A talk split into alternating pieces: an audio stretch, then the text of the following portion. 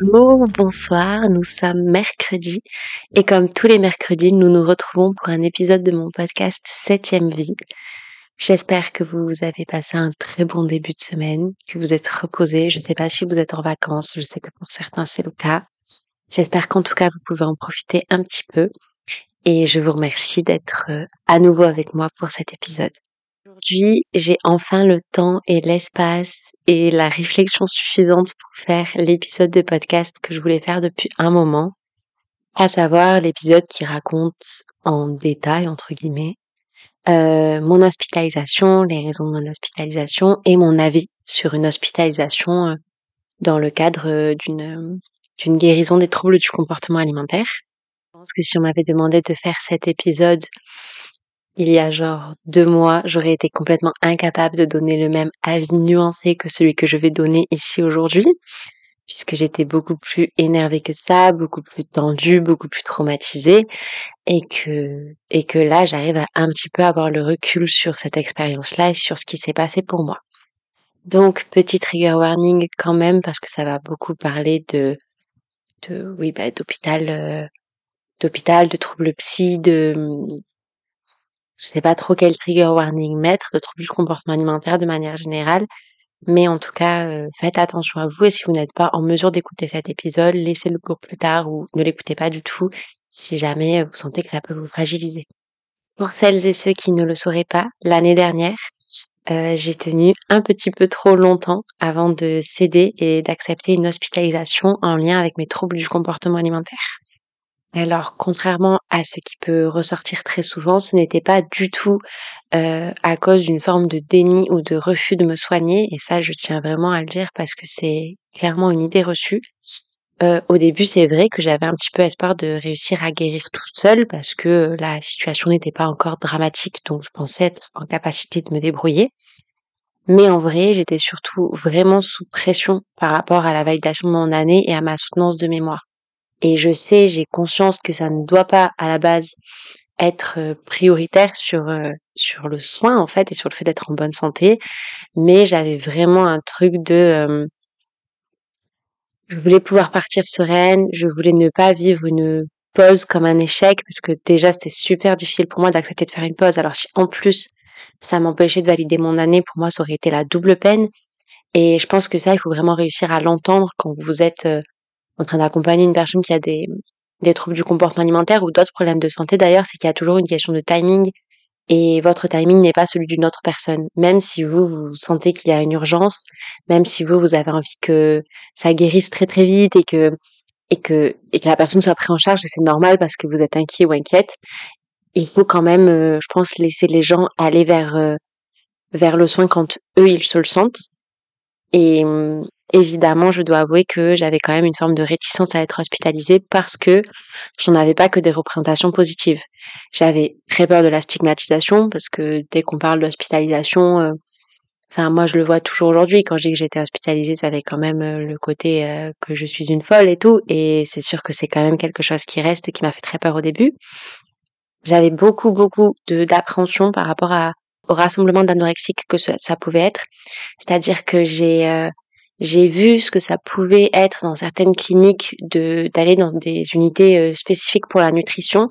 Et en fait j'avais l'impression que souvent les personnes malades en ressortaient avec encore plus de tips pour être anorexique et c'est vraiment quelque chose que moi je ne voulais pas qui ne correspondait pas parce que je réalisais à quel point mon cerveau engamasinait emmagasinait vite toutes les toutes les informations qui me permettaient de perdre du poids et toutes les phrases un petit peu choquantes et j'avais absolument pas envie de lui donner du grain à moudre.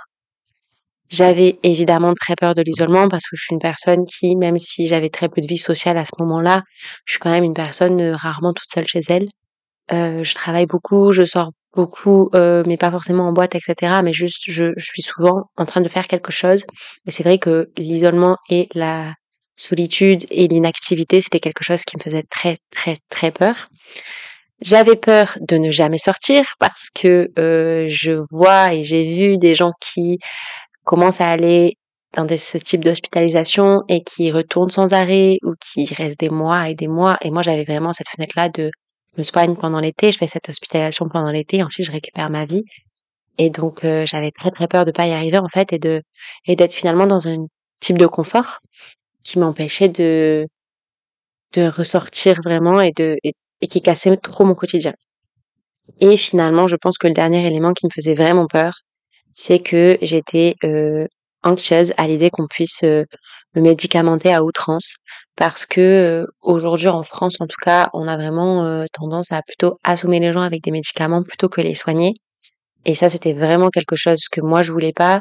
J'ai un traitement de fond pour l'anxiété depuis deux ans peut-être trois ans je sais pas qui est vraiment microdosé que je vais arrêter bientôt. Mais mais dans tous les cas, c'est quelque chose que j'ai eu beaucoup de difficultés à accepter. C'est quelque chose que voilà, je veux pas, veux pas être plus dosée que ce que je suis, etc. C'est quelque chose qui est vraiment important pour moi de pas prendre des médicaments pour prendre des médicaments, et aussi parce que pour moi, il y a un peu ce truc de société de, en fait, une personne à chaque fois qu'elle est un petit peu pas dans les clous, on lui donne des anxios ou des antidépresseurs, etc. Et donc, euh, moi, j'avais très très peur d'être un légume en fait. Il faut savoir que pendant toute la période vraiment trash de la maladie où j'essayais d'éviter l'hospitalisation, j'étais quand même suivie. Donc j'étais pas euh, toute seule avec ma maladie, j'étais suivie par le CHU, j'étais suivie par une clinique de jour avec laquelle ça s'est très très mal passé, mais n'empêche qu'au début j'ai vraiment essayé d'y aller. Et euh, j'étais suivie par plusieurs professionnels en libéral, donc psy, psychiatre, euh, éduc, enfin vraiment Et finalement, j'ai été entre énormes guillemets obligée d'accepter que je n'arrivais pas à m'en sortir toute seule. Donc, euh, je pense que, je sais pas, j'ai l'impression qu'il y a eu une forme de basculement. À un moment donné, j'arrivais toujours à garder un poids entre gros guillemets acceptable et il y a eu une bascule, il y a eu un moment où j'étais vraiment en danger physique et où j'ai senti que ça s'éteignait. Vraiment, je je n'arrivais plus. Euh, je, je, voilà, je vais être très émue. Je sens que je parle vite dans cet épisode et je suis désolée. Euh, je vais être très émue, je pense, de revenir sur cette période comme à chaque fois que je dois en parler. Mais donc j'avais quand même euh, beaucoup d'éléments de, de mon apparence physique et de ma santé physique qui ne fonctionnaient plus. Donc euh, j'avais certains de mes organes à cette période qui ne marchaient plus comme ils devaient marcher. Enfin, c'était un petit peu, euh, c'était un petit peu, ça devenait vraiment compliqué. Euh, et je pense que vraiment l'élément qui m'a convaincu de l'hospitalisation, euh, c'est que, en fait, à un moment donné, je pense que c'était vers le mois de mai, je suis allée en rendez-vous au CHU, donc par les personnes, je suis allée voir les personnes qui me suivaient là-bas, et euh, je pense que je pourrais pas oublier, et ça me, je suis encore émue aujourd'hui, mais le, leur regard le jour enfin au moment où je suis entrée dans leur bureau, juste avant donc de prendre la décision de l'hospitalisation, genre elles étaient devenues subitement vraiment hyper désespérées. Et je me suis vue dans leurs yeux et j'ai capté qu'en fait là j'étais vraiment en danger parce que depuis le début elles essayaient d'être super positives, elles essayaient toujours de montrer les éléments qui fonctionnaient, de valoriser ce que j'arrivais à faire. Et là j'ai vu la panique dans leurs yeux et le truc en fait elles étaient en train de me perdre et ça fonctionnait pas et tout ce qu'on avait mis en place ça ne fonctionnait pas. Et donc de voir ça chez des professionnels de voir qu'elles même elles perdaient confiance en fait en, ce qu'elles étaient en train de faire clairement euh, ça m'a vraiment euh... bah, en fait je me suis assise et je leur ai dit ok bah en fait vous avez raison je j'y arrive pas. Et, euh, ils ont un peu acquiescé et tout et, et en fait c'est vraiment ça qui m'a amené à prendre la décision et puis en vrai, ça faisait aussi un moment que j'expliquais un petit peu à mes proches que si je guérissais pas tout seul, toute seule, pardon, après ma soutenance, j'acceptais l'hospitalisation. Et euh, c'est ce qui s'est produit et j'ai tenu ma promesse dans le sens où en fait j'ai demandé quand même à mes proches pendant plusieurs mois, un an, euh, de me soutenir euh, dans ma démarche, dans mes études, etc. Et je pouvais pas revenir sur ce que moi j'avais décidé de leur accorder en fait. Et euh, à partir, enfin, j'avais besoin de les soulager sur ça et de tenir ma promesse. Mais pour cette hospitalisation, j'ai posé mes conditions et je pense que ça c'est important que chacun et chacune puisse le faire, de hum, pas accepter simplement les traitements et les suivis et les hospitalisations de la manière dont on va forcément vous les offrir, parce que c'est approximativement la même manière pour tout le monde, alors qu'on est tous et toutes des personnes différentes. Euh, moi, j'ai demandé à ne pas être dans une unité de nutrition, ce qui peut être un peu paradoxal parce que bah du coup j'ai des enfin je suis anorexique donc ça aurait été tout à fait cohérent mais justement je ne voulais pas être avec des personnes euh, anorexiques uniquement euh, donc euh, enfin c'était vraiment pour moi toute la manière de soigner l'anorexie en France aujourd'hui ne me correspond pas du tout. Vraiment, je me suis beaucoup, beaucoup renseignée et euh, je sais que ça ne m'allait pas. Et je pense que d'ailleurs, ça va à très, très peu de gens. C'est pour ça qu'on guérit pas. Mais, euh, mais donc, euh, j'ai vraiment demandé à ne pas être en nutrition, à ne pas être avec des personnes anorexiques. J'ai demandé à ne pas avoir de contrat de poids. C'est quelque chose qui est très encore aujourd'hui utilisé. Donc, c'est un petit peu tu as le droit à certaines faveurs, entre gros guillemets, ou tu le droit à avoir accès à certaines choses à partir du moment où tu euh, prends du poids. C'est-à-dire que ben, si tu entres et que tu fais 40 kilos, on va te dire, OK, euh, tu auras le droit à ta euh, première permission quand on fera 45. Et moi, je refusais totalement d'avoir un contrat de poids parce que pour moi, c'est une pression autour du chiffre toujours de laquelle moi, je voulais me débarrasser en fait. Donc pour moi, ça n'avait pas de sens de reprendre de nouveau une vigilance autour du chiffre. Alors certes, je ne dis pas le contraire. Euh, me concernant, vu l'état dans lequel je suis arrivée, ils ont été obligés de surveiller mon poids parce que euh, j'étais en danger physique. Donc c'est différent. C'est pas c'est pas un truc par rapport à l'apparence physique, etc. Mais je refusais que mon poids conditionne ce que j'avais le droit de faire ou pas et, euh, et la manière dont j'étais soignée. Donc, donc ça, ça a été accepté par le médecin qui s'occupait de moi, qui d'ailleurs lui ne mettait pas de base en place des contrats de poids, plutôt comme des, on avait des objectifs, mais c'est des objectifs qu'on travaillait tous les deux et qui étaient cohérents, pas juste bah, prends 5 kilos et démerde de toi, ce qui ne m'allait pas du tout. J'ai aussi demandé à ne pas prendre plus de médicaments parce que moi, mon traitement m'allait très bien et que j'étais pas là pour ça. J'étais pas, en fait, quand j'ai été hospitalisée, j'étais pas dans une période de crise comme ça peut être le cas pour certaines personnes qu'on médicamente beaucoup pour les calmer.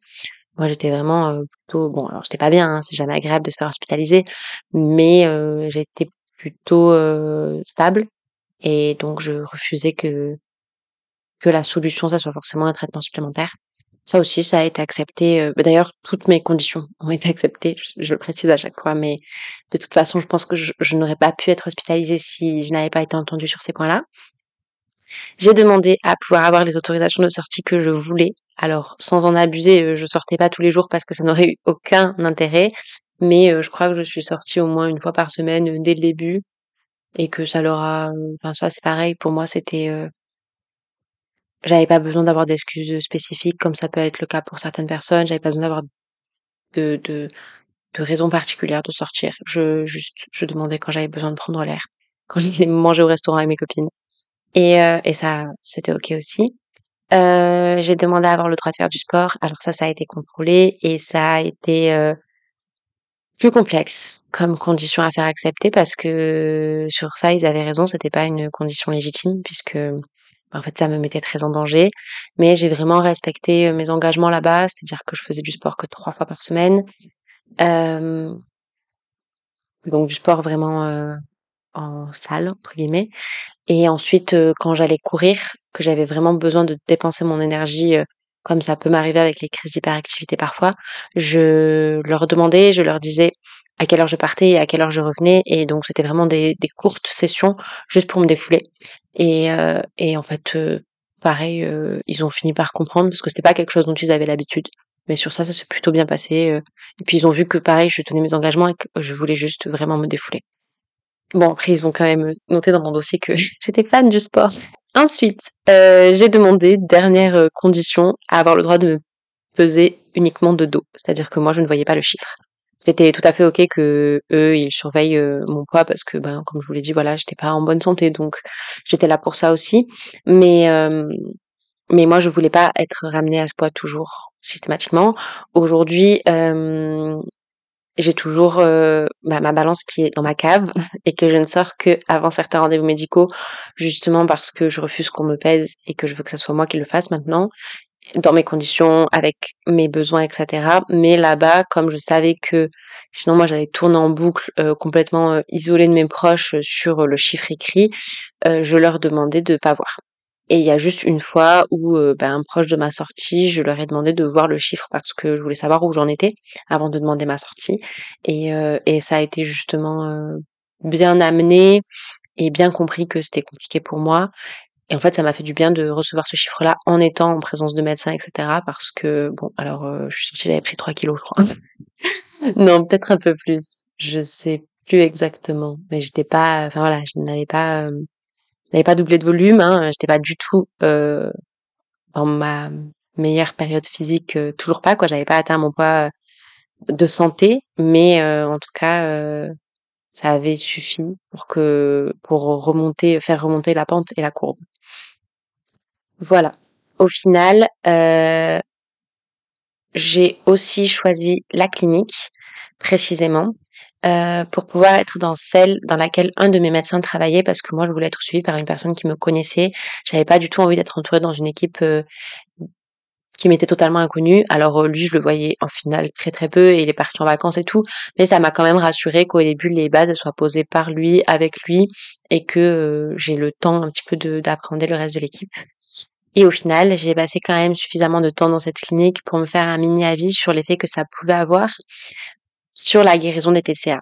J'ai envie de dire sur ma propre guérison, mais je pense qu'il y a certains éléments qui seront communs à toutes les personnes qui ont des troubles du comportement alimentaire parce que c'est vraiment des, je sais pas, j'ai envie de dire des éléments génériques, des trucs qui, euh, même pour autre chose que des TCA, peuvent servir et peuvent avoir un impact positif ou négatif d'ailleurs. Donc, euh, si je me concentre d'abord sur les points positifs, il y a eu la mise hors de danger du quotidien, c'est-à-dire que euh, j'étais vraiment...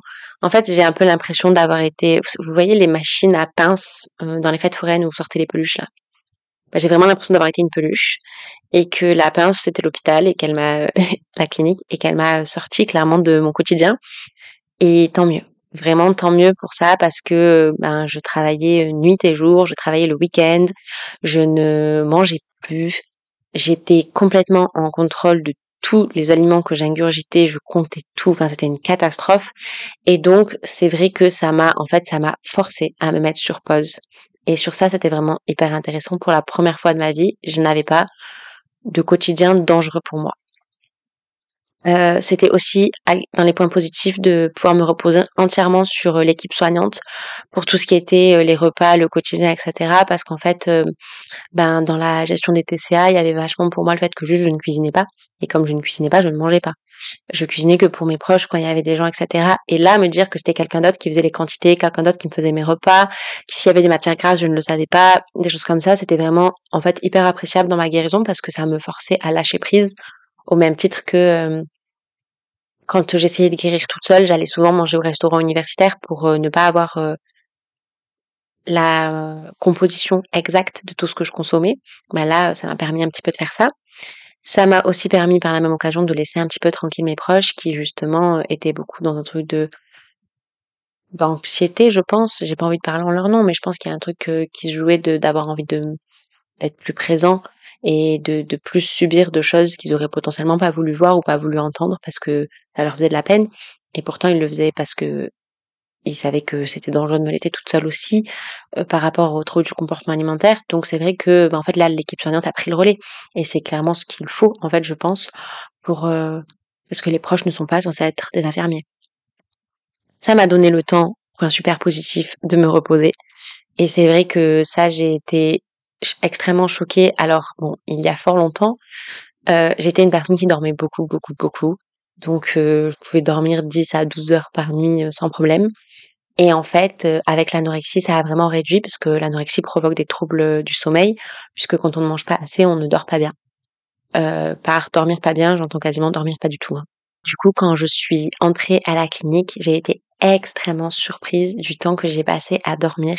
Et limite, au début, ça m'a inquiétée parce que je dormais 10 heures par nuit et je faisais des siestes de 5 heures dans la journée. Et en fait, ben clairement, c'est normal. J'étais dans un truc où en fait mon corps était totalement épuisé. Ça faisait des mois que je le traînais à bout à tel point que mes organes étaient en train de lâcher.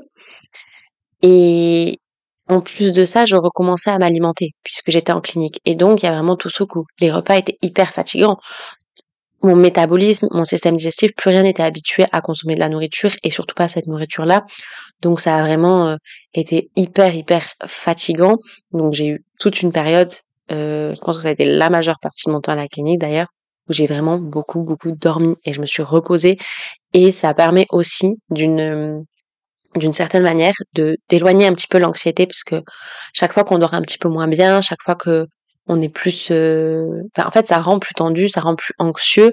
Et moi l'anxiété favorisait l'anorexie. Donc le manque de sommeil favorisait l'anorexie clairement. Du coup là ça a été un petit peu le, le, le temps de reprendre des forces.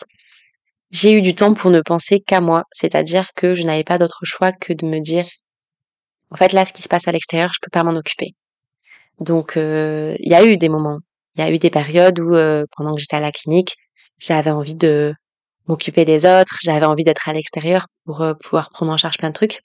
Et en fait, bah, j'ai dû me faire à l'idée que là, c'était un moment pour moi, uniquement pour moi, et que ce temps-là, j'allais pouvoir l'occuper que par rapport à, à moi-même. Je ne pouvais pas m'occuper de quelqu'un d'autre.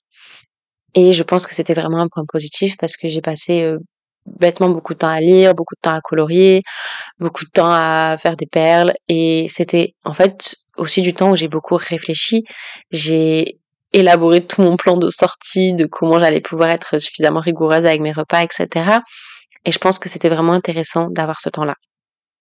Maintenant, je vais aller dans le côté un petit peu moins positif de l'hospitalisation. Il faut savoir que j'ai pris la décision de sortir euh, je n'avais pas atteint le poids euh, d'objectif qu'on s'était posé avec euh, mon médecin. Donc c'était un petit peu précoce entre guillemets comme sortie. Il y a une des infirmières qui était hyper inquiète à l'idée que je sorte. mais j'ai pris la décision de sortir parce que être là-bas était devenu plus anxiogène pour moi que l'inverse. Je m'explique. Euh, il faut savoir que pour une personne anxieuse, comme c'était le cas pour moi, la vie dans une clinique peut être extrêmement traumatisante. Alors moi, j'avais de fait plusieurs euh, éléments de ma vie personnelle qui me faisaient euh, flipper au sujet des cliniques, clairement. j'ai eu beaucoup de situations, j'ai dû aller voir des proches dans des conditions vraiment pas drôles en fait. Et donc me retrouver là-bas, c'était compliqué pour moi de base. Mais là, d'autant plus, j'étais entourée de personnes extrêmement fragiles et je ne vais pas raconter les événements puisque euh, c'est aussi la, la, vie personnelle des personnes qui étaient avec moi. Mais euh, c'est vrai que ça, il y a beaucoup d'histoires de vie qui sont très difficiles à entendre, beaucoup de moments qui sont très difficiles à vivre. Je pense bah, notamment au dernier dernier moment qui a fait que j'ai quitté cette clinique avec vraiment une grosse crise d'une personne. Et c'est vrai que ça, ça a ajouté à certains de mes traumatismes. Et d'ailleurs, j'ai dû par la suite gérer cette anxiété-là. En quittant la clinique, en fait, je suis ressortie avec de grosses peurs. je me mettais à pleurer tout le temps quand on me surprenait un peu trop fort. Il y a un serveur dans un bar qui a juste voulu me demander ce que je voulais boire. Et je me suis mise à pleurer parce que je, il m'a surprise. du coup, il était super mal, mais, mais du coup, j'avais vraiment fait le moindre sursaut, le moindre truc me faisait peur. Il faut savoir, euh, par exemple, à titre d'exemple, ça c'était horrible pour moi, mais euh, quand j'ai commencé à faire des paralysies du sommeil il y a plusieurs euh, années maintenant, j'avais toujours la même euh, angoisse que quelqu'un pénètre dans mon appartement dans ma chambre à l'époque quand j'avais juste une chambre.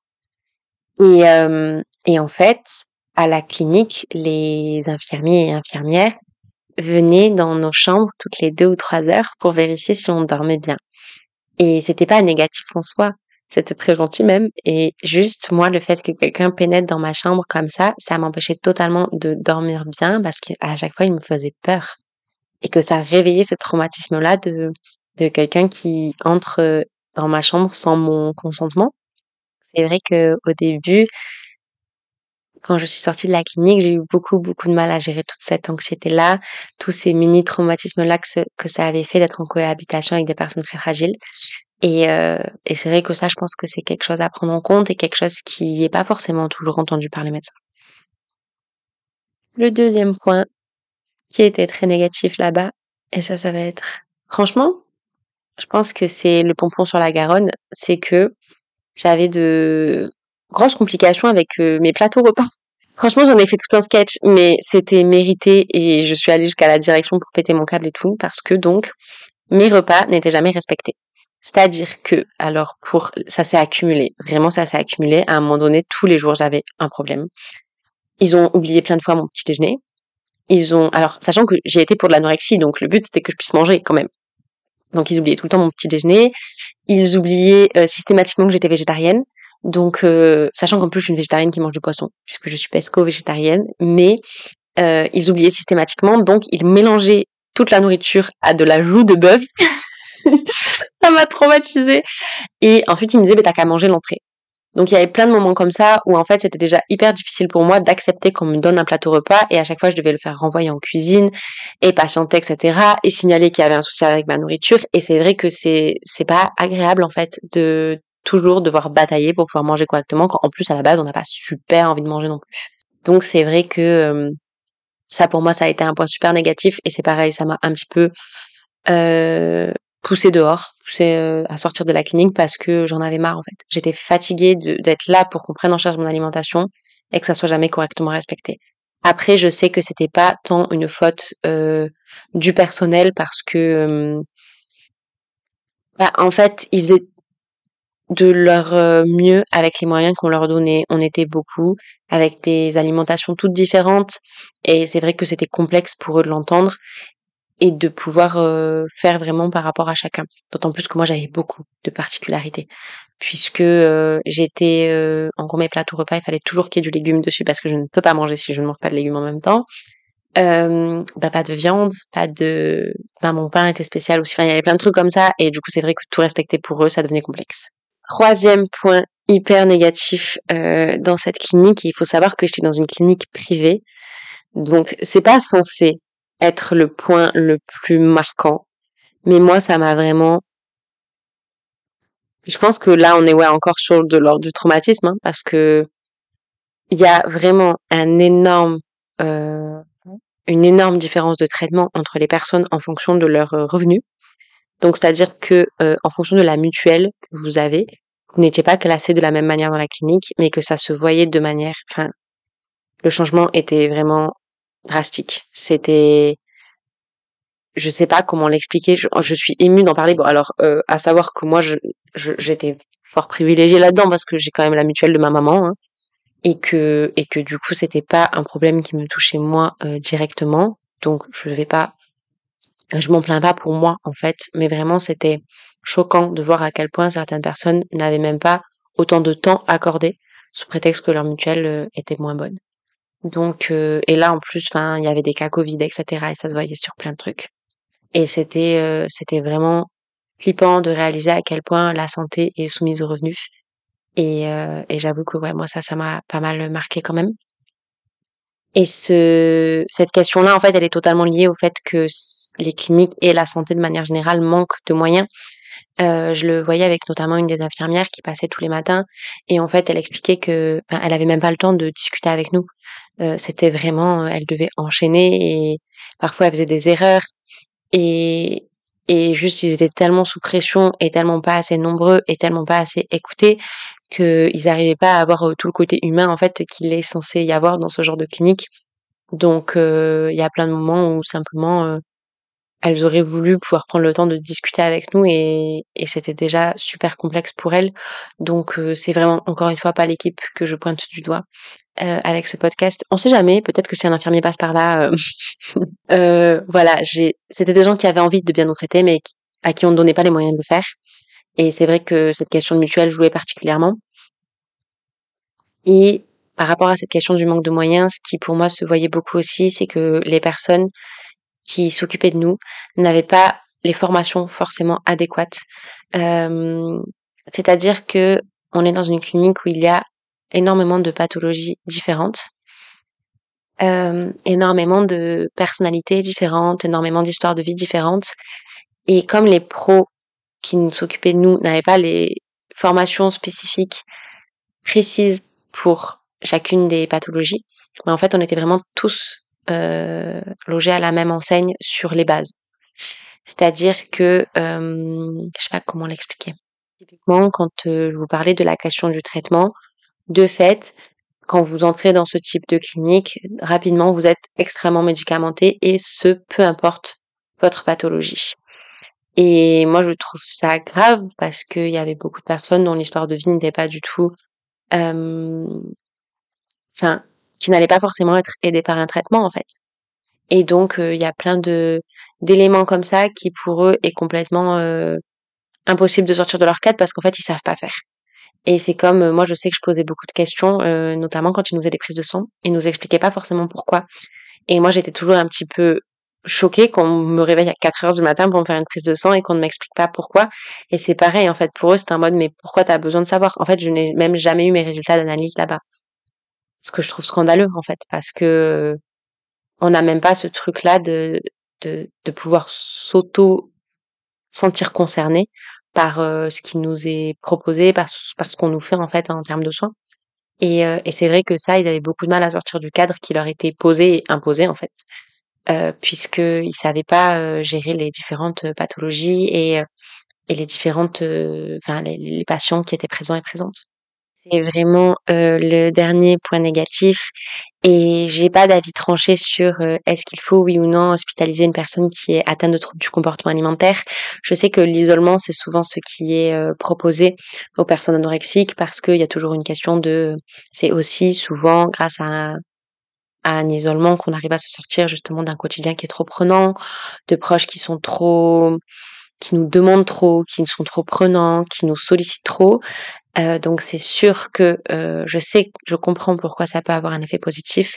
Après, je crois qu'en France actuellement, on n'est juste pas en mesure de gérer correctement les troubles du comportement alimentaire dans des cliniques et dans des hôpitaux parce qu'il y a trop de monde, parce que on nous propose des exercices qui sont extrêmement arriérés, des outils et des ouais, des outils de soins et de guérison qui sont vraiment, vraiment très, très arriérés. Enfin, moi, quand je vois que bah, les bails de contrat de poids, les trucs de se mesurer le tour de la taille, etc. Enfin, c'est vraiment des exercices qui sont, pour moi, encore plus traumatisants et qui juste vont ajouter au mal-être des personnes. Donc, euh, je sais que je sais que j'avais raison dans ma décision de ne pas aller en nutrition. Euh, je sais que il y a beaucoup trop de points négatifs à l'hospitalisation et que la majeure partie du travail, je l'ai fait toute seule à l'extérieur, mais que ça peut être un temps de repos. Et je pense que c'est ça qu'il faut pouvoir voir le plus, de se dire un temps de repos pour nous, un temps de repos pour nos proches, un temps où on est en sécurité en fait aussi, et où on, on a la place de se soigner parce que c'est toujours dur de se libérer de l'espace dans son propre quotidien pour se soigner. Voilà, donc je ne donne pas de réponse euh, précise sur est-ce que oui ou non je suis pour une hospitalisation. Je pense que me concernant, elle a été partiellement bénéfique. En tout cas, euh, je suis contente de l'avoir eu à ce moment-là et pas avant, parce que je pense que j'aurais très mal vécu d'y avoir été forcée. Euh, je suis contente qu'elle ait été établie euh, avec mes conditions, et je pense que là aussi, c'est bien que j'ai eu le temps de réfléchir ce dont moi j'avais besoin dans le cadre de cette hospitalisation et je pense que c'est là où c'est difficile quand on est sur des hospitalisations qui sont précipitées et qui sont faites dans l'urgence. Moi j'ai vraiment euh, prévu mon entrée, mon jour d'arrivée, ma chambre, tout était prêt. Euh, mais mais c'est sûr que tous les cas sont différents là-dessus et qu'il y a certaines personnes qui n'ont pas d'autre choix que de faire un petit peu dans l'urgence. Je vous remercie d'avoir écouté cet épisode. N'hésitez pas si vous avez des questions supplémentaires sur l'hospitalisation je sais que moi, j'avais beaucoup de mal à trouver des ressources euh, qui correspondaient à ce dont j'avais besoin, aux questions que je me posais, etc., avant de, de vivre cette hospitalisation-là. Donc euh, voilà, la seule chose que je ne donnerai pas, je pense, c'est le nom de la clinique dans laquelle moi j'étais, euh, puisque c'est personnel. Mais en tout cas, euh, si jamais vous avez des questions supplémentaires, n'hésitez pas. Merci beaucoup d'avoir écouté cet épisode qui n'était pas évident à faire et qui est très long parce qu'il parle de beaucoup de choses je suis touchée que de pouvoir publier cet épisode-là, qui est quand même euh, super important pour moi. On se retrouve la semaine prochaine pour un nouvel épisode. N'oubliez pas de noter mon podcast, de partager l'épisode si vous en avez la possibilité et d'en parler autour de vous pour qu'il puisse euh, avoir le plus d'impact possible. Je vous souhaite une excellente fin de semaine et on se retrouve la semaine prochaine. Bisous